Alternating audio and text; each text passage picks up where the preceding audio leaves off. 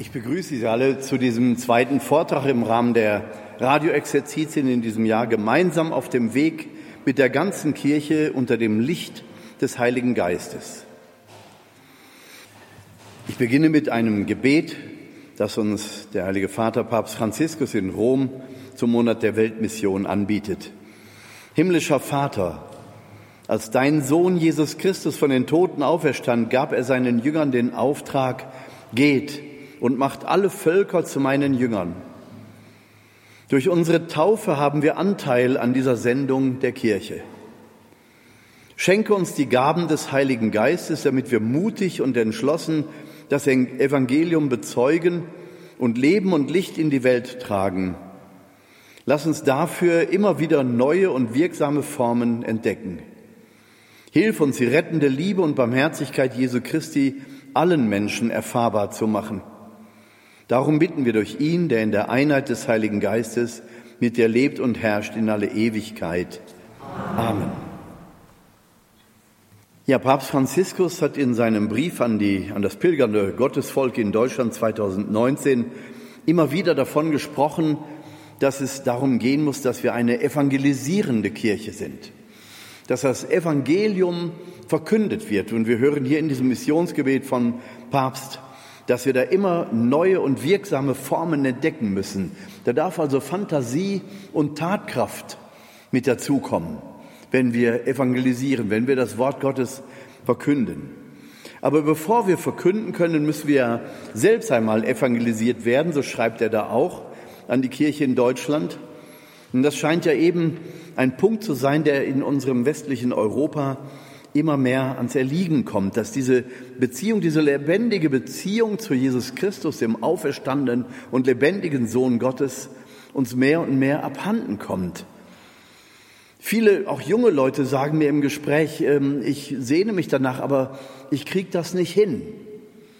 Unsere Gesellschaft da draußen, auch die Kirche im Großen und Ganzen, die sich sehr stark um Strukturen kümmert im Augenblick, ja, steht selber ein bisschen hilflos da und wie, wie macht man das, wie vermittelt man das, eine lebendige Beziehung zu Christus zu entwickeln. In anderen Ländern scheint es da sehr viel effektiver zu sein und sehr viel lebendiger und auch tatkräftiger, erfolgreicher, dass Menschen in diese innere Beziehung zu Jesus eintauchen.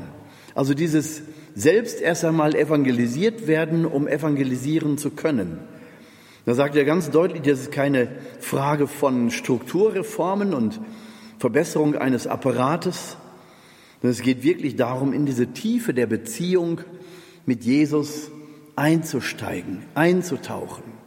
Das bedeutet, ich kann mir dieser Sehnsucht nach einer Beziehung nach Jesus erst einmal überhaupt bewusst werden und sagen, ich habe Beispiele, ich sehe Menschen, die haben einen lebendigen Glauben, die haben eine lebendige Beziehung zu Christus irgendwie möchte ich das auch, da möchte ich auch hin. Das heißt, wenn ich also auch diese Beziehung zu Jesus nicht habe oder sie nicht spüre, vielleicht habe ich sie in Wirklichkeit schon längst, weil Gott sich ja nach mir ausstreckt, dass ich eine Sehnsucht entwickeln kann, kann ja auch schon Frucht des Wirkens Gottes sein, Frucht des Heiligen Geistes. Dass ich mich überhaupt danach sehnen kann, ist ja vielleicht schon die Antwort auf die Sehnsucht Gottes nach mir, nach dem lebendigen Menschen.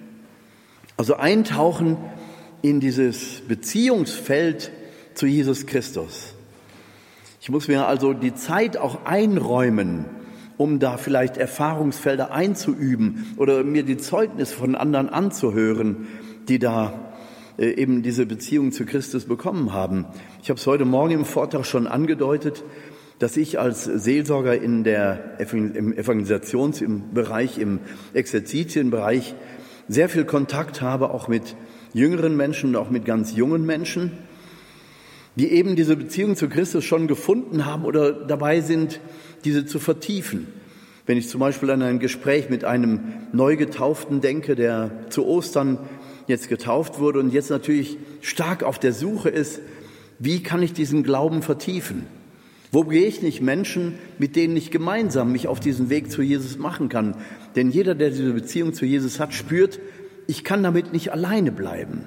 Es sei denn, ich habe die spezielle Berufung zu einer Eremitage, zu einem Eremitentum, wo ich dann eben ganz alleine lebe mit Gott. Aber diese Berufung ergibt sich oder ereignet sich auch erst in aller Regel nach einigen Jahren der Beziehung zu Christus und dann eben auch mit Menschen, die sich bemühen, an Christus zu glauben. Also die Berufung zur Eremitage ist schon eine spezifische Berufung, die sich meistens erst ergibt nach einer Zeit des Lebens im Glauben an Jesus Christus. Diese Beziehung zu Jesus Christus bekommen, sie aufbauen. Wie gesagt, unsere Zeit, unsere Gesellschaft ist dem nicht zuträglich, in aller Regel jedenfalls nicht. Da muss ich schon speziell auf die Suche gehen. Wie gesagt, ich denke an diesen jungen Mann, der mir da erzählt, dass er frisch getauft ist, und jetzt die Beziehung zu Christus natürlich, er lässt sich taufen, weil er diese Beziehung zu Christus neu bekommen hat. Durch eine Begegnung, und das ist oft gar nicht in Worte zu fassen. Ganz individuelle Erfahrungen können dahinter stecken. Und dann ist es wichtig, dass solche Menschen Gemeinschaft finden, damit sie ihre Glaubensfragen und wenn es jetzt konkret werden soll, wie muss ich denn jetzt leben? Was kann ich mir leisten, was kann ich mir nicht leisten? Wo gibt es Grenzen zwischen Gut und Böse? Dieses allgemeine gnostische Gottesbild hilft Menschen, die auf der Suche sind nach Christus, überhaupt nicht weiter. Das ist ja gerade der Punkt, dass sie vom unpersönlichen Gottesbild, wenn es überhaupt da war, zu einer persönlichen Gotteserfahrung gekommen sind und gefunden haben. Manchmal hilft es auch, in andere Länder zu fahren, wo wir sehen, wie Menschen da anders glauben, wie sie auch kollektiv sich anders verhalten in ihrem Gemeindeleben. Wenn wir aus Westeuropa herausfahren in andere Kontinente, in andere Länder, dann ist es nicht schwer, solche gläubigen Gemeinschaften zu finden.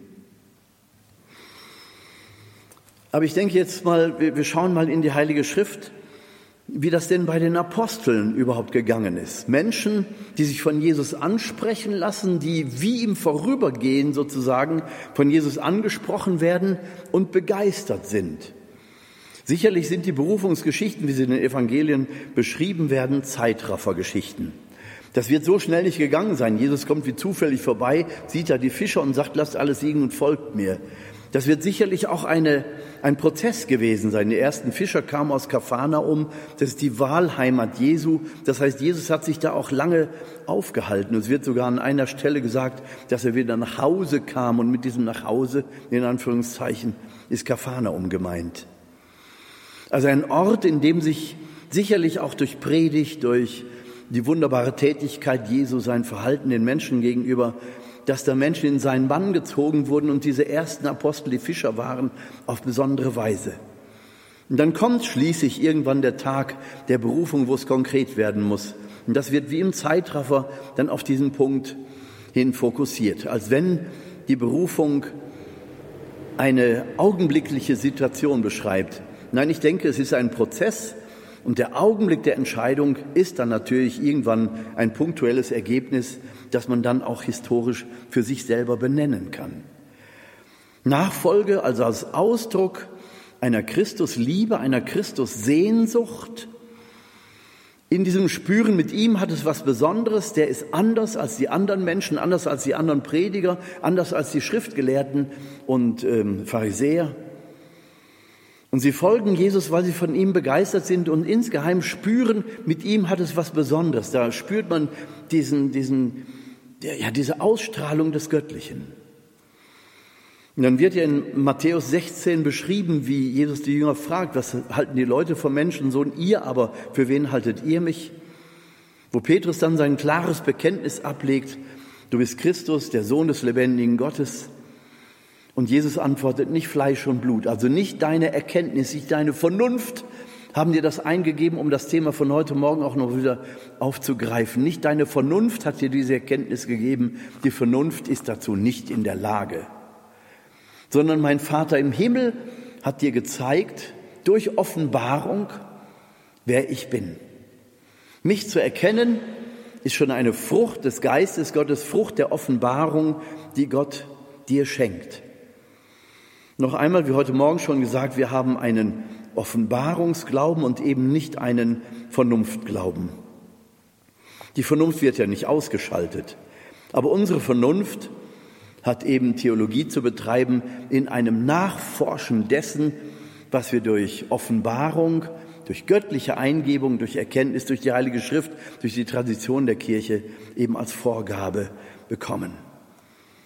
Sobald Theologie, also das Nachsinnen über Gott, sobald das Ausdruck der reinen Vernunft wird, die das Übernatürliche, das Transzendente ausblendet, werden wir nicht an das gewünschte Ziel kommen. Dann bleibt Jesus ein Objekt, das wir unter die Lupe nehmen und es analysieren und uns dafür entscheiden oder dagegen. Das ist so, wie jemand einmal gesagt hat, wenn du, eine, wenn du die Schönheit der Rose einmal analysieren willst, dann kannst du sie untersuchen, du kannst Blatt für Blatt abzupfen, du kannst den, den Duft noch einmal wahrnehmen, vielleicht sogar chemisch analysieren, biologisch feststellen. Aber du wirst die Schönheit der Rose auf diese Weise nicht erlangen, du wirst sie zerstören durch menschliches Wissen wollen, durch menschlichen Wissenschaftsdrang. Das, was das Schöne der Rose ausmacht, ist eben nicht in menschlicher Analyse und durch Vernunft zu ergreifen. Also es gibt Dinge, die unserem Verstand, unserer Vernunft wirklich übergeordnet sind und verborgen bleiben. Wir können da wirklich nur in das Staunen durch die Schöpfung zu Gott, zu einem lebendigen, zu einer lebendigen Gottesbeziehung hinfinden, hingeführt werden. Jesus Christus, der Sohn des lebendigen Gottes, also der den Jüngern leibhaftig zugegen ist, in dieser Zeit der drei Jahre Evangelisation auf dieser Erde. Sie gehen hinter ihm her, sie sind mit ihm, sie teilen Tag und Nacht die Gemeinschaft mit ihm. Für sie ist es Himmel auf Erden, mit ihrem Jesus zusammen zu sein. Als Jesus dann gekreuzigt und auferstanden ist, entschwindet er ihren Sinnen und ihrer Wahrnehmung. Und die erste Reaktion ist natürlich Fassungslosigkeit, Trauer, Selbstvorwürfe, Selbstzweifel. Wir haben ihn im Stich gelassen, wir haben uns alle ihm gegenüber versündigt. Und sie müssen eine neue Weise finden, mit ihrem Jesus in Kommunikation zu treten. In der Zeit der Novene im Abendmahlsaal ist genügend Gelegenheit. Neun Tage und neun Nächte. Ein Intensivkurs des Glaubens und der Beziehung zu Christus, die ja nicht einfach nur verloren geht. Äußerlich gesehen ist ihr Jesus entschwunden, aber auch durch die Nachhilfe der Mutter Gottes kommen sie in diesen Erfahrungsbereich, dass sie spüren, irgendwie ist Jesus ja doch nicht weg. Und wenn das Ganze hier Sinn macht, dann nur für dich, Jesus, für dich, für dich. Sie lernen also in der Zeit der eigenen Not, sich ganz auf Jesus zu fokussieren und zu ihm zu beten. Bis dahin haben sie Jesus beten gesehen. Sie haben ihn gefragt, Herr, lehre uns beten, weil sie wissen wollen, was ist das für eine Tiefe der Erfahrung, die du da mit dem Vater machst. Sie spüren die Dynamik der liebenden Hingabe zu Gott. Sie sind nicht in der Lage, das Ganze, was da geschieht, zu durchdringen mit ihrer Erfahrung. Das wird noch einmal getoppt, indem Jesus im 16. Kapitel über Johannes den Jüngern sagt, ihr habt noch nichts in meinem Namen erbeten. Vorher hat er gesagt, was immer ihr in meinem Namen erbitten werdet, wird der Vater euch geben. Aber ihr habt noch nichts in meinem Namen erbeten. Das heißt, diese Dimension des Gebetes, die Dimension der Hingabe zu Gott, Gebet zu erleben als eine liebevolle Dynamik eines Hörens und Sprechens, eines sich Hingebens, das Hingeben des, des ganzen Lebens, der eigenen Existenz in diese Herrlichkeit Gottes hinein, die in ihr hier und jetzt zurückstrahlen soll. Das Umsetzen also der ersten Vater unser Bitte, geheiligt werde dein Name. So sehr in den Lobpreis des Namens Gottes einzusteigen, das ist nicht mit zwei Sätzen getan oder mit drei Minuten getan. Das ist eine ganze Haltung, die da entsteht, dem Vater im Himmel die Ehre zu geben und zu wissen, ich tauche jetzt schon ein in das ewige Hier und Jetzt der Gegenwart Gottes in meinem Leben. Soweit sind sie noch nicht vor der Kreuzigung Jesu. Sie wollen wissen, was sprichst du da? Was tut man da? Beten als Sprechen, beten als Aktion. Sie spüren noch nicht, dass diese Dimension des Gebetes eben ein Eintauchen in das lebendige Jetzt Gottes ist, in die ewige Gegenwart Gottes in ihrem eigenen Leben. Ihr habt noch nichts in meinem Namen erbeten. Ihr seid einfach immer noch menschlich. Er sagt das nicht als Vorwurf, weil er weiß, das, wovon er spricht, kann erst nach der Ausgießung des Geistes geschehen. Jetzt sind ihr einfach, einfach immer noch irdische Geschöpfe, die eine Sehnsucht haben, nach dieser Dimension der Gegenwart Gottes, in die Herrlichkeit Gottes einzutauchen, auch aus dem Hier und Jetzt bereits sind erfüllt von der Sehnsucht, aber sie haben, diese Dimension ist eben noch nicht geöffnet. Der Heilige Geist ist noch nicht gegeben. Und in der Zeit der Novene müssen sie also eine neue Definition finden, müssen ihre Beziehung zu Christus neu definieren. Sie fangen also an, zu ihm zu beten, in ihrer Sehnsucht, in ihrer Not, in ihrem Selbstzweifel, in ihrer Schuld, in ihrem Schuldgefühl. Diese ganze Kombination negativer Gefühle unter der Anleitung der Gottesmutter Maria, sie hätten ja auch weglaufen können, aber sie bleiben und sagen, wenn das Ganze hier Sinn macht, dann nur für dich, Jesus, und wird alles fokussiert und zentriert auf Jesus. Und im Kolosserbrief, im, im äh, ersten Kapitel, Vers 16, da lesen wir, in ihm wurde alles erschaffen, im Himmel und auf Erden, das Sichtbare und das Unsichtbare, Thron und Herrschaften, Mächte und Gewalten. Alles ist durch ihn und auf ihn hin geschaffen. Er ist vor aller Schöpfung, in ihm hat alles Bestand. Paulus schreibt das im Kolosserbrief und die Apostel sind dabei, das wirklich existenziell in einer Bedrohungssituation zu lernen und zu begreifen. Auf Christus hin und durch ihn ist alles erschaffen. Wie zwei Strahlenbündel, die sich in einem Fokus, in einem Brennglas treffen, in Jesus nämlich. Jesus als dieser Fokus, der von, vom Vater her uns gegeben ist, alles, was wir über Gott wissen und erkennen können, ist nur durch Jesus. Das ist gebündelt in Jesus, in seiner Person und in seiner Botschaft. Und alles, was an unserer Sehnsucht vorhanden ist, das, das verdichtet sich einfach in Jesus. Und was sich nicht in Jesus hinein verdichten lässt, ist eben überflüssig, dient unserem Leben nicht, unserem, unserer Bestimmung, unserem Ziel nicht es wird nicht in Gott münden. Meine Sehnsucht zum Beispiel nach materiellem Wohlergehen. Es ist verständlich, dass man sich diese Sicherheit wünscht, dass es materiell gut geht, aber es ist keine Bestätigung von Gott her, dass das notwendig ist, um Gott zu finden. Man sagt eher, das letzte Hemd hat keine Taschen.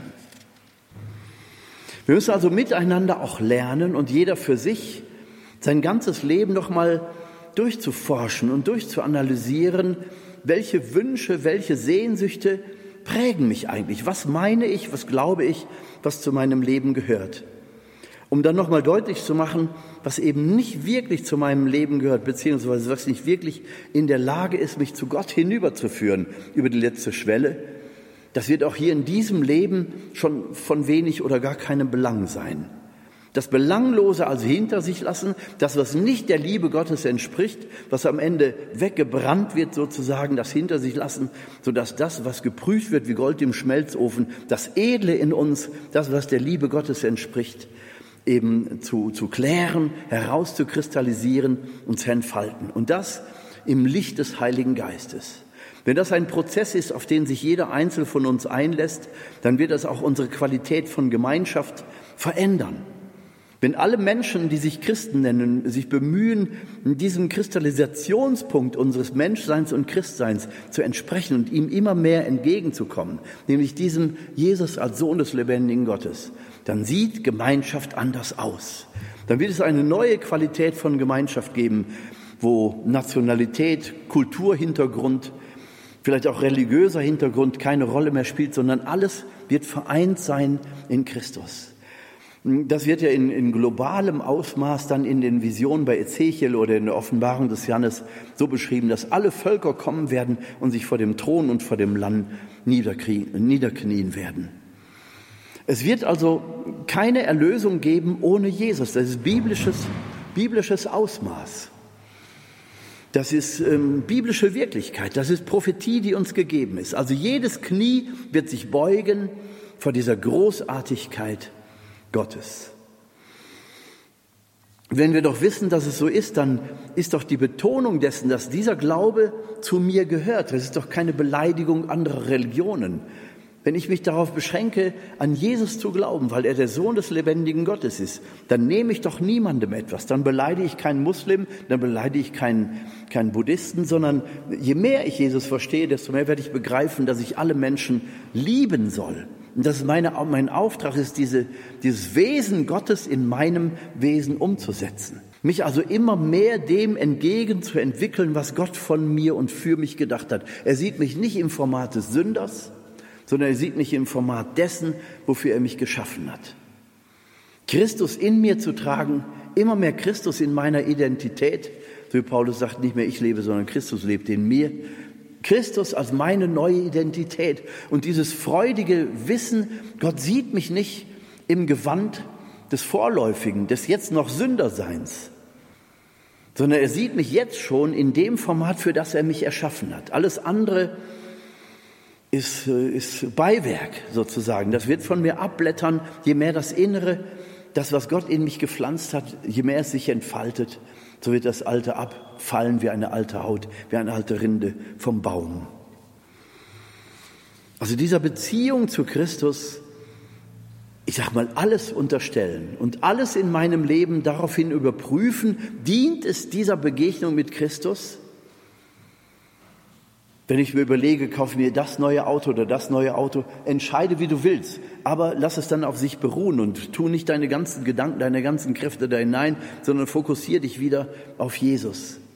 Wenn du angegriffen wirst in einer bestimmten Situation oder hast zu kämpfen, weil du irgendwas leiten musst, als Familienvater, als Mutter, oder als Leiter eines Betriebes oder was auch immer das sein mag. Und wenn ich dann merke, dass ich angegriffen werde und ich äh, gerate unter Druck und habe schlechte Nächte, ich schlaf schlecht, dass ich mich dazu bringe, dass ich immer wieder den Blick daraus nehme und hin orientiere auf Christus. Christus in der Stunde seiner größten Liebe. Dann werden die Sorgen und die Probleme und der Druck, unter denen ich gerate, vielleicht nicht weniger, aber ich selber werde anders sein mittendrin in diesen Dingen. Ich werde verwandelt in dem Maße, wie Christus mich gedacht hat. Als liebenden Menschen, der in der Tiefe vertraut wie ein Kind, dass alles meiner Heiligung dient, auch diese Schwierigkeiten, die ich jetzt durchlaufe. Ich kann analysieren, hätte ich das anders machen müssen, hätte ich da anders entscheiden müssen, hätte ich die Kinder anders erziehen müssen, hätte ich da stärker durchgreifen müssen, hätte ich da mehr Zeugnis geben müssen. Das kann man tun. Aber das Wichtige ist zu sehen, das, wie es jetzt ist, in diesem Augenblick, ist Wille Gottes für mich. Und ich nehme den Willen Gottes an in der Situation, in der ich stecke, positiv und negativ oder das ganze Knäuel von, von äh, Mischformen, die wir ja so kennen in unserem Leben, dass ich mich nicht nur freue über das, was gut ist und ärgere über das, was schlecht ist, sondern so, wie es sich mir, mir zeigt und ergibt, stelle ich es vor Jesus und sage, ich nehme es an aus deiner Hand. Ob es jetzt Blumensträuße oder Dornenkränze sind, wie Anna-Katharina Emmerich sagt. Ich nehme es an aus deiner Hand und bin bereit, deinen Willen darin zu erkennen. Es dient meiner Läuterung, es dient meiner Heiligung. Aber ich will mich nicht prägen lassen von diesen Sorgen, von diesen Ängsten, sondern ich will mich hin orientieren auf dich und glauben, dass du der Herr über alles bist. Und alles wird, ein, alles wird ein Ende haben, auch diese bedrängenden Notsituationen, alles wird ein Ende haben, aber deine Liebe niemals. Und ich will dem vertrauen, was die Kraft hat, mich über die Klippen dieses Lebens und über die Grenze des Todes hinaus zu begleiten. Ich will mich jetzt schon auf das einstellen, was mir hilft zum ewigen Leben. Das wäre die richtige Einstellung, die uns jetzt schon hilft, abzusondern und auszumerzen aus unserem Leben, was eben dem Heil nicht dienlich ist, zu dem wir erschaffen sind und der Ehre Gottes auch nicht. Das, was sündhaft ist, darf ich zur Beichte bringen, wird wunderbarer Gedanke. Dass mir von Gott her in seiner Gnade zugesagt wird, deine Bemühung ist das eine, aber ich gebe dir wirklich diese Zusage in deiner Bemühung, die auch verbunden ist mit der Liebe zu mir und die verbunden ist mit, der, mit dem Wunsch, die anderen wieder reiner und besser lieben zu können, in dieser Bemühung erfährst du meine Gnade. Und du hörst wie Paulus, der gesagt bekommt, meine Gnade genügt dir, als er erzählt, dass er dreimal den Herrn gebeten hat, den Stachel aus dem Fleisch zu nehmen. Dieses wahnsinnige Schuldgefühl, Christen getötet zu haben. Gott nimmt ihm das nicht und die Frucht der Sünde nimmt er nicht, aber er sagt, meine Gnade genügt dir. Und das ist größer als das, was er tragen muss, auch wenn es eben das Schwere ist. So lernen wir also mit den schweren Situationen, also zu Kreuzträgern zu werden, nicht zusätzliches Kreuz anzunehmen, sondern eben das zu tragen, was das Leben uns anbietet. Und mit Christus zusammen diese Dinge durchtragen, durchleiden, durchleben. Und das in einer möglichst größten Versöhntheit Ich fasse hier viele Dinge schon mal zusammen, die zum christlichen Leben gehören. Denn in dieser Versöhntheit, auch mit den negativen Dingen des Lebens, könnten dich andere fragen, ja, bist du blind? Siehst du das Negative nicht? Doch, aber ich lasse mich davon nicht beeindrucken. Ich will nicht, dass mich das beherrscht, ob das jetzt die Schmerzen einer Krankheit sind, ob das eine festgefahrene Situation im Betrieb, im beruflichen, im familiären, sonst wo ist. Ich bleibe in diesem tiefen Vertrauen, dass Jesus der Herr ist und dass meine Entscheidung für ihn mein Teil ist als Antwort darauf, dass er sich mir offenbart bzw. offenbaren will. Das Ganze funktioniert auch, wenn ich mir manchmal gar nicht so sicher bin, erlebe ich ihn eigentlich? Bin ich eigentlich überzeugt, dass er da ist? Aber du sehnst dich nach ihm und das reicht in den Augen Gottes schon aus. Wenn du dich dann ihm hinwendest, dann wirst du auch sein, seine Gnade erfahren, die dich wachsen lässt in dieser tiefen Beziehung zu ihm. Und es wird der Tag kommen, wo du ihn lebendig erfährst. Wo du seine Zeichen erkennst, die er dir oder anderen gibt, wo du aber erkennst, das ist sein Fingerzeig, um mir zu zeigen, er ist da. Er lässt mich nicht alleine. Jetzt vergleichen Sie das Gesagte mit dem, worüber wir heute Morgen gesprochen haben, das gnostische Gottesbild, wo alle Übernatürlichkeit abgeschnitten ist. Da würden all diese Dinge, die ich hier, über die ich hier spreche, als unwissenschaftlich, als unvernünftig abgetan. Das ist allenfalls äh, private Möglichkeit, aber das brauchen wir in unserer Welt nicht. Da erleben wir so diesen unendlichen Kontrast einer modernen Gesellschaft, die ein gnostisches Gottesbild sich dafür entscheidet und eben die Welt, in der wir leben oder leben wollen, diese Welt der Liebe zu Christus und die Liebe, die wir von Christus erfahren die in der Lage ist, unsere Gemeinschaften neu zu durchdringen und neu zu prägen. Also selbst im Leiden noch diese Gelassenheit und diese Versöhntheit beizubehalten und darauf zu vertrauen, dass der Herr sich früher oder später zeigt, dass er seine Zeichen gibt, die Zeichen seiner Gegenwart. Nicht zuletzt eben die Sakramente, Zeichen der Liebe Gottes hier auf dieser Erde. Zeichenhafte Handlungen im kirchlichen, im liturgischen Bereich, die uns deutlich machen, da ist die Unendlichkeit, die übernatürliche Wirklichkeit Gottes, die sich uns in diesem Sakrament zeigt. Wenn der Priester dir zuspricht, deine Sünden sind dir vergeben. Kein Mensch kann das sagen, das ist Zuspruch von Gott her. Das hat zu tun mit prophetisch Reden, was Paulus im ersten Korintherbrief Kapitel 14 sagt. Ich wollte, dass alle prophetisch reden, nämlich von Gott her zu den Menschen, dass sie ermutigen, trösten und aufrichten. Also der Zuspruch in der Beichte hat damit zu tun, es ist prophetisch. Der Priester spricht in persona Christi als von Gott her. Das prophetische Wort, es ist gut mit dir. Du darfst neu anfangen. Das ist tröstend, ermutigend und aufrichtend. Also die Beichte ist eben ganz anders als das, was das gnostische Gottesbild uns lehrt, nämlich, dass wir die Schatten integrieren müssen, dass Gott ganz ist Licht und Dunkel, gleichzeitig ist gut und böse, gleichzeitig verbunden in, äh, in Gott. Und wir als Menschen müssen dann eben auch nicht das Böse ausmerzen, sondern wir müssen die Schatten integrieren. In diesem Zusammenhang spricht man gar nicht mehr vom Bösen oder von der Möglichkeit, das Leben zu verfehlen, sondern du verfehlst dein Leben, wenn du nicht ganz bist, sagt das gnostische Gottesbild. Also integriere alles, auch das, was früher als Sünde bezeichnet wurde. Und in der Liebe Gottes ist es so anders. Wir merken ganz genau, was uns in der Beziehung zu Christus und durch ihn zu Gott weiterbringt und was uns schadet. Was uns in der Beziehung zu den Menschen weiterbringt und was uns schadet. Was uns in der Beziehung zu, zur Ehe, die dort gelebt wird und dort und ich versuche meine vielleicht auch gut zu leben oder ich als Priester, sie als Ordensleute. In der Respektierung dessen, dass, dass zum Beispiel die Ehe und die Familie die Keimzelle von Glauben und Gesellschaft ist, dass es das Sakrament ist, das einzige, die einzige Beziehung, die wir Sakrament nennen und insofern einen absoluten Wert hat und nicht relativiert werden darf, so wie das heute passiert. Wenn ich also in dieser Respektierung lebe, dass die Ehe des anderen Wert hat, dann werde ich mich dann nicht einmischen wollen, weder durch Begierlichkeit der anderen Frau gegenüber, noch dadurch, dass ich mich da einmische in interne Angelegenheiten.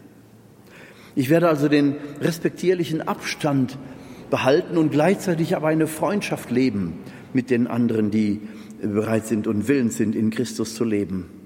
Das Sakrament der Krankensalbung, das Heilungssakrament der Kirche, das Heilungsgebet der Kirche.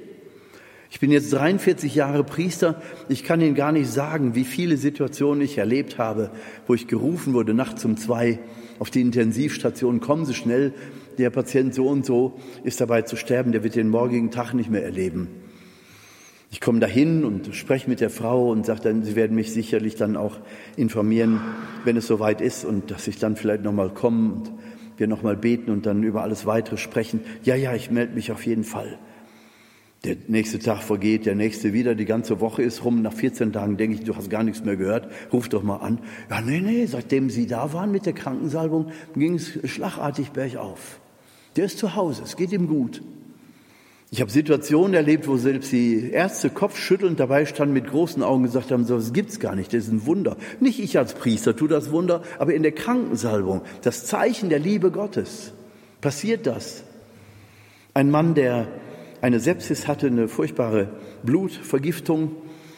Die beiden Füße wurden schwarz und es war schon bis zu den Waden rauf schwarz. Er wurde dann sediert und lachte bewusstlos.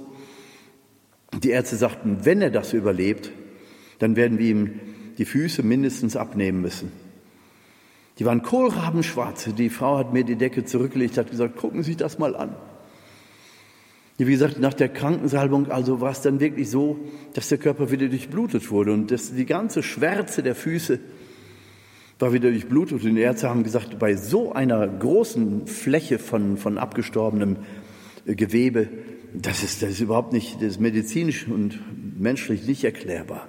Die sprachen also dann auch tatsächlich von einem Wunder. Jetzt könnte ein Kritiker sagen, ja gut, das könnte ja auch ohne deine Krankensalbung passiert sein. Klar, natürlich, weil Gott seine Zeichen tut, ob ich da nun bei bin oder nicht. Aber er hat mir erlaubt, als Priester, als einer, der die Krankensalbung spendet, Zeuge dieses Ereignisses werden zu dürfen. Und mich mit der Familie zu freuen, was Gott tut an diesem Zeichen, das er gegeben hat. Oder ich selber bin an einem Wallfahrtsort eine Depression losgeworden. Sagt mir ein Mitarbeiter, das hätte auch zu Hause weggehen können. Ich sage, klar, es ist aber dort weggegangen, da, wo die Decke zum Himmel ein bisschen dünner ist. Und ich weiß genau, dass es das Wirken Gottes war. Ja, hätte auch zu Hause passieren. Klar, es ist aber dort passiert.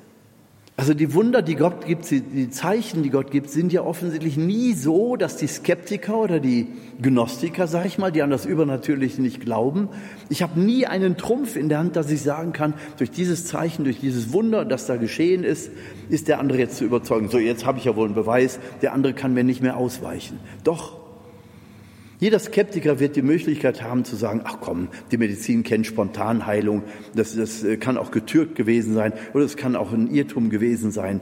Ja, und da war jetzt halt Zufall, dass du mit deiner Krankensalbung da Zeuge dessen wurdest.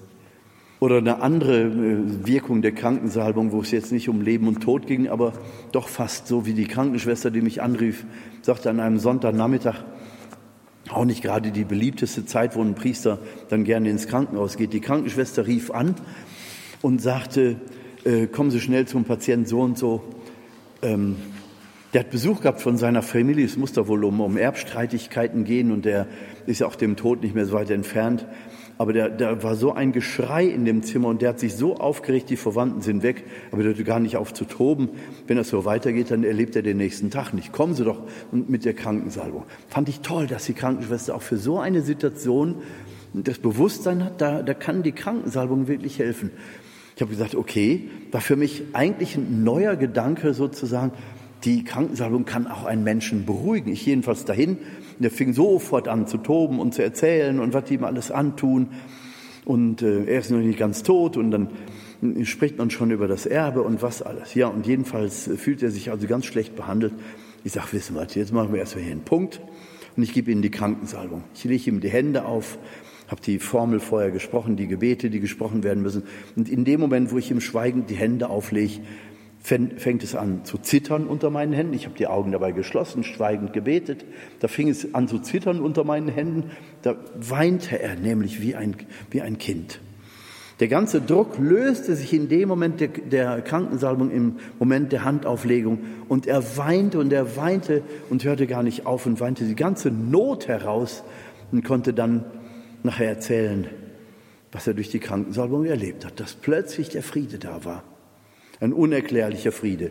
Und solche Situationen, ach, wenn ich das alles erzählen wollte, wenn ich es alles aufgeschrieben hätte, ich stände hier morgen früh noch. Allein also im Sakrament erleben wir Heilung, aber auch außerhalb von Sakrament erleben wir Heilung. Im freikirchlichen Bereich erlebe ich Heilungen und im an marianischen Wallfahrtsorden erlebe ich Heilung. Zum Beispiel haben wir jetzt noch wieder vor kurzem eine Wallfahrt gemacht an einen Wallfahrtsort und es war jemand dabei, der also dann auch erzählt hat, wie sehr er ähm, gelitten hatte unter einer Situation als Kind. Und das war also so ein schreckliches Erlebnis, das hatte abgespalten. Es war in der Erinnerung nicht verfügbar. Aber es hatte sich daraus seine Umtriebigkeit entwickelt. Er hatte also gemeint, sein Leben, als wenn er innerlich vor irgendwas wegrennt und immer wieder sich ausstreckt nach Erfolg im Leben, beruflich und so weiter, hat sich selber dabei übernommen und überfordert. Und immer diese innere Unruhe und dieser Drang, es muss noch mehr kommen und so weiter. Und dann hat er im Nachhinein festgestellt, das war alles wie eine Verdrängung durch körperliche Krankheiten, die er bekommen hatte. Der entzündliche Leberentzündung war das erste, sagte, wo ich monatelang als junger Kerl, der im Krankenhaus lag und wurde behandelt wie ein Alien. Nur mit, mit, ähm, mit Plastikhandschuhen haben sie mich also berührt, beziehungsweise das Geschirr, von dem ich gegessen habe, wurde hinterher weggeworfen. So hoch ähm, toxisch war das Ganze und ansteckend. Er sagte, du, du fühlst dich wirklich wie, wie eliminiert, du gehörst irgendwie gar nicht mehr dazu. Dann sagte, dann ging das alles weiter und dann wieder seine Anstrengung im Beruf und mit Erfolg und auch mit Misserfolg. Aber dann kam die erste Epilepsie und dann kam die zweite Epilepsie. Und er sagte, und das war, als wenn in dem Moment eine Kerkertür in meinem Inneren aufgebrochen ist. Und ich hatte auf einmal die ganze Erinnerung an das, was da früher, früher passiert war. War nicht schön. Und er sagte, du lieber Gott, ähm, das hat ihn dann also gezwungen, innezuhalten und sich das anzuschauen, was da passiert war und hatte am Tag, bevor wir ähm, in die Wallfahrt gefahren sind, seinen Verwandten davon erzählt, die ihn dann sehr, sehr liebevoll in den Arm genommen haben und gesagt haben, wenn wir das eher gewusst hätten und so weiter.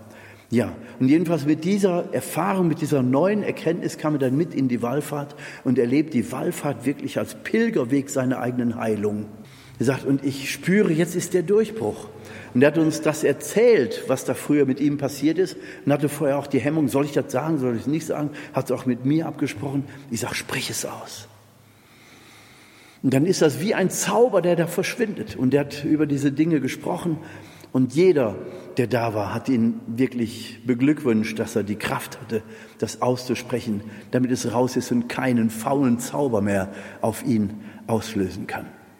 Also ein Weg der Heilung und gleichzeitig der Erkenntnis, hier ist wirklich Gott am Werk. Hier ist die Decke zum Himmel dünner.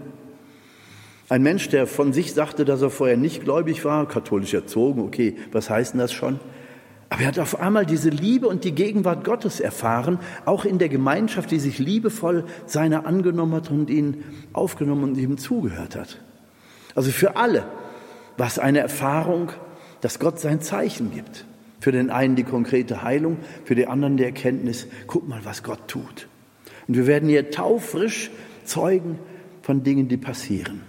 Oder die Frau, die mit in äh, Israel war, die fünf Jahre an dem Tod ihres Mannes gelitten hatte. Die erste Fahrt, die sie mitmachte, war eben diese Israelfahrt. Und sie sitzt dann da oben auf dem Tabor, ähm, nimmt an der Messe teil. Und sie hatte mir vorher gesagt, ich weiß nicht, ob ich die Trauer loswerde und ob ich Israel überhaupt genießen kann. Aber ich will es versuchen, wenn, wenn dort nicht, wo denn sonst? Also an diesen heiligen Orten ich möchte es einfach versuchen. Und oben auf dem Tabor in gleißendem Sonnenlicht sitzen wir da Open Air und feiern die Messe mit einem kleinen Strohdach, das aber so locker belegt war, dass die Sonne noch gut durchschien. Und so haben wir dann da gesessen und sie fing bei der Wandlung an zu weinen und ich denke nur, oh je, jetzt ist wieder ganz schlimm.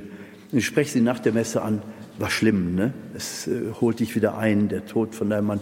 Nein, sagt sie, ist ganz anders. Eine Frau, die nichts mit Charismatik zu tun hat, die also nie in ihrem Leben, wie sie sagte, irgendwelche Stimmen gehört hat oder Gott hat zu mir gesprochen. Also diese Dimension ist ja völlig fremd.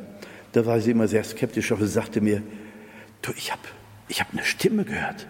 Ich habe eine männliche Stimme gehört. Du kannst ihn jetzt loslassen. Ich sagte, das war ja prophetisch. Ja, sagt sie, absolut. Und in dem Moment war ein, eine Freude in mir und das ganze Licht, das da draußen rum war auf dem Berg Tabor, das war auf einmal in mir. Sagt, ich habe diese Freude und ich weiß auf einmal, dass er bei Gott angekommen ist. Und ich habe auf einmal die Kraft, ihn loszulassen. Und mehr noch, ich erlebe Freude. Habe ich ihr gesagt, erzähl das heute Abend, wenn wir so eine kleine Tagesrunde machen, was da alles passiert ist. Da sagt sie, nee, nee, das ist noch zu früh. Wenn das in vier Tagen immer noch ist, dann erzähle ich's. Nach vier Tagen hat sie es erzählt. Später nach der Wallfahrt habe ich sie getroffen in irgendeinem Geschäft zwischen den Konservendosen. Und sie kam lachend auf mich zu und sagte, es ist nachhaltig. Ich bin die Trauer los. So kann Gott seine Zeichen geben. Wie gesagt, ein Skeptiker, ein Gnostiker würde sagen, der das Übernatürliche leugnet, der würde sagen, ach komm, ja, das ist alles Zufall. Die Zeit war einfach reif. Sie, sie ist jetzt einfach fertig und, und braucht diese Trauer nicht mehr. Ja, ja, retu, retu, retu. Mach ja sein, dass du sogar recht hast. Aber in dem Moment ist es für diese Frau, die fünf Jahre an dieser unglaublichen Trauer gelitten hat, wie ein Befreiungsschlag. Und das nicht irgendwo, sondern auf dem Tabor, da wo Jesus seinen Jüngern leibhaft in verklärter Weise erschienen ist. Wunderschöne Dinge, die passieren, Heilungen, die Gott tut und gleichzeitig immer verbunden auch mit dieser Wirklichkeit, Jesus ist da. Und ich weiß, dass mein Erlöser lebt. Erfahrung, dass Jesus da ist. Und ich habe fast das Gefühl, dass das in unserer Zeit, die immer mehr gnostisch wird, die immer mehr rationalistisch wird, die immer mehr dem Tempel der Vernunft huldigt, die immer mehr den Menschen in den Mittelpunkt stellt und Gott ganz vergisst, die keine Moralvorgaben mehr machen will, dass in einer solchen Zeit einer wachsenden Gottvergessenheit und der Erosion des Glaubens, wie unser Papst das ja auch bezeichnet in seinem Brief, dass gerade in dieser Zeit das Gegenteil auch passiert, dass immer mehr auch junge Menschen diese Erfahrungen machen, dass Gott lebendig ist.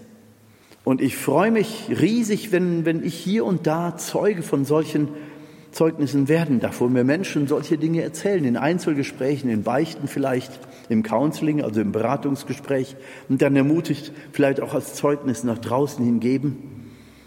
Oder dass ich es eben auf diese Weise erfahre, dass ich selber Zeuge werde, wie jemand da Zeugnis gibt. Diese Erfahrung der Lebendigkeit Gottes, das ist nicht Schnee von gestern, sage ich Ihnen. Das ist so lebendig in unserer Kirche. Das ist so lebendig in unserer Kirche. Und da gibt es so viele Zeugnisse. Und ich ermutige die Menschen immer, wenn sie mir solche Erfahrungen erzählen, bring das ins Wort. Ja, aber ich habe noch nie vor dem Mikrofon gestanden. Ja, dann tu es zum ersten Mal. Die Sache ist es wert. Und Jesus ist es wert. Und du wirst merken, das verstärkt die Freude in deinem Inneren.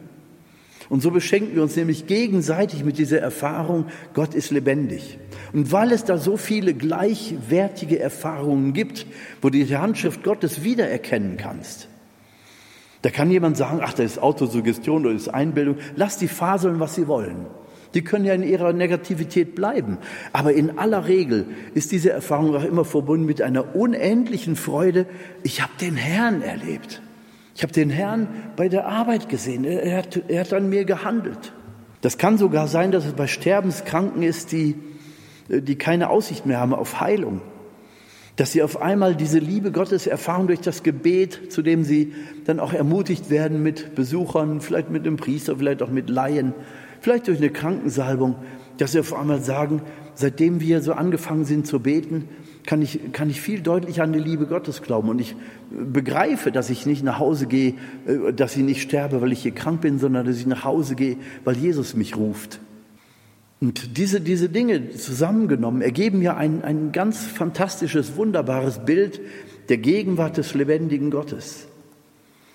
Wenn unsere Gemeinden, wie wir sie erleben, schon diese Nüchternheit des Gnostizismus angenommen haben und gar nicht mehr daran glauben wollen oder können, dass, dass Gott eingreift und dass Gott auf wunderbare Weise handelt, da müssen wir uns nicht wundern, dass diese Gemeinden eben ausbluten, weil sie freudlos werden, weil sie inhaltsleer werden, weil keine Katechese mehr gegeben wird und aus gnostischen Gründen eben auch keine, keine Moral mehr verkündet wird, weil du musst ja nur noch Schatten integrieren, du darfst ja tun, was du willst. Und ich sage Ihnen, Christus wird so deutlich werden, das ist jetzt prophetisch, was ich sage, aber ich bin ja fest von überzeugt, Gott, Jesus wird so deutlich werden, dass wir spüren, dass wir uns klar absetzen müssen von dieser, von dieser Gnosis-Lüge, von diesem antichristlichen geistigen Ansatz, der im Grunde immer die Gottheit Christi in Frage stellen will. Damit fängt es an. Und dann fängt die ganze Relativierungskette des christlichen Glaubens an. Da müssen wir ganz bewusst aussteigen und sagen, nein, das glaube ich nicht. Dafür habe ich die Liebe Gottes viel zu deutlich und viel zu klar erfahren. Wir müssen deutlich mit einem Lächeln und mit einer Freude und Freiheit der Kinder Gottes darüber reden. Wenn die anderen sagen, ach komm, hör auf, da ist ja alles übertrieben. Ja, rede nur. Ich weiß, was ich erlebt habe und ich weiß, dass mein Erlöser lebt. Diese Beziehung zu unserem Jesus, diese lebendig werdende Beziehung zu unserem Jesus, die müssen wir weitergeben und wir müssen an diese Orte gehen, wo Menschen ermutigt werden, über diese Dinge zu sprechen. Das ist oft eben nicht der normale Sonntagsgottesdienst in der Kirche, tut mir leid, aber es ist eben oft mehr so ein Prayer Festival oder es ist mehr eben ein Gebetsnachmittag und Gebetsabend. Es sind eben außerordentliche Gebetserfahrungen, die die Leute machen, wo man zusammenkommt und den Namen Jesu lobt und preist. Und da dazugehen als Priester und, und Seelsorgsangebot machen und ins Gespräch gehen, das ist, das ist fantastisch. Sie werden merken, wie auch erwachsene Menschen, vor allen Dingen Männer, die sonst nie über ihr Inneres sprechen, auf einmal auspacken. Wie die von ihren Erfahrungen erzählen und sich selbst wundern über das, was sie da gerade aussprechen. Und du als Priester sitzt da und bist der Zeuge eines Neuheitserlebnisses für diesen Menschen. Und bist dem Herrn einfach nur dankbar für das, was da gerade angerührt wird. Das öffnet einen unendlichen Sinn und du spürst auf einmal, wie lebendig Christus ist und jemand, der von seiner geistlichen Verwandlung spricht, dich als Seelsorger sogar noch beschenkt. Und da erlebe ich also auch eben ein Defizit, das ich zumindest kurz noch anschneiden möchte, dass gerade in, diesem, in dieser Zeit der, des, des Aufbruchs, neuen Glaubens und neuer Christuserfahrungen, dass da Seelsorge hineingehört. Also an solchen Veranstaltungen, Gebetstage, Heilungsgebete, was es auch immer ist, Einzelsegnungen, da gehören Priester hin, die Einzelseelsorge anbieten, die Counselings anbieten oder auch das Sakrament der Beichte. Also ein wichtiges Element der Neuevangelisierung, der neuen Hinordnung zu Christus wird sein, dass Priester wirklich auch in der Seelsorge ausgebildet sind, dass sie sich da auskennen, dass wir vielleicht auch als Laien Kurse von geistlicher Begleitung machen. Wir haben ein riesiges Seelsorgedefizit. Da ist kaum noch einer, der zuhören kann oder will. Lauter überforderte Priester, die 50.000er Gemeinden managen müssen, die selber krank dran werden. Das, das kann nicht die Zukunft der Kirche sein. Das ist Aufrechterhalten einer Struktur, die dabei ist, nicht mehr zu funktionieren. Aber der Glaube ist da. Der blüht an ganz anderen Stellen auf und da muss man hinschauen, da muss man die Menschen eben auch ermutigen, ähm, dorthin zu kommen, beziehungsweise Seelsorge auch ermutigen, dahin zu gehen. Und wenn du als Seelsorger abends nach Hause gehst und sagst, ich habe 90 Prozent der Fragen nicht beantworten können, peinlich. Ja gut, dann üb dran. Dann sieh zu, dass du die Fragen beantworten kannst, dass du es lernst. Denn es sind ja letzten Endes auch deine Fragen, die du dir vielleicht selber nie gestellt hast, Herr Pfarrer. Dafür gibt es Counseling-Kurse vor allen Dingen in den charismatischen Exerzitienzentren. Dafür gibt es Seelsorgeausbildung, dafür gibt es äh, Kurse geistliche Begleitung, die in verschiedenen Häusern auch angeboten werden. Also da ist ein riesiges Defizit, weil wir insgesamt verlernt haben, über Glauben und Katechese und geistliche Erfahrungen zu sprechen. Aber gleichzeitig dringt ein neuer, ein neu gewonnener Glaube hervor und der braucht Beantwortung. Und aus diesen Kreisen werden auch die erwachsen, die sich bereit erklären, Seelsorge zu, anzubieten, Counseling anzubieten, Menschen geistlich zu begleiten, die neu angekommen sind auf dem Weg des Glaubens. Mir hat einer aus dem arabischen Umfeld gesagt, ich bin hier in Deutschland tätig, ich begleite die Iraker und Iraner, die zum Glauben gefunden haben. Sie glauben gar nicht, wie viele Menschen aus den beiden Ländern sich zurzeit taufen lassen, wenn die hier angekommen sind oder auch vorher schon, die dann fliehen, weil weil das Leben als Christ da viel zu gefährlich wird. Dieser Mann hatte sich zum Ziel gesetzt, Exerzitien anzubieten für Iraker und Iraner, die gerade frisch getauft sind und jetzt ganz wenig Ahnung vom Glauben haben, die aber Jesus erlebt haben. Also ähm, Gott hat wirklich Fantasie und wir müssen dieser Fantasie Gottes entsprechen. Wir müssen uns vorbereiten, dass wir Rede und Antwort geben müssen von dem Glauben, der in uns ist. Und das sagt Paulus auch den Neugetauften seiner Zeit den Römern und wo er überall missioniert und evangelisiert. Ihr müsst euch vorbereiten, Aufschluss zu geben über den Glauben, der euch von innen her prägt. Und das ist auch ein Wort an uns und damit möchte ich schließen, dem lebendigen und auferstandenen Christus in uns und in unserem Leben, in unserem Alltag Raum zu geben, um die zu verstehen, die neu ankommen. Und du wirst schnell auf einer Ebene sein, um dich mit ihnen auszutauschen. Danke, Jesus, für alles, was du tust an Lebendigkeitserfahrungen in unserer Zeit. Lehre uns als deine Kirche, dich in die Mitte zu stellen, dich anzubeten, dich zu verehren diese neue Ausdrucksweise unserer Beziehung zu dir auch irgendwie zum Ausdruck zu bringen und miteinander zu feiern. Danke, Jesus. Amen.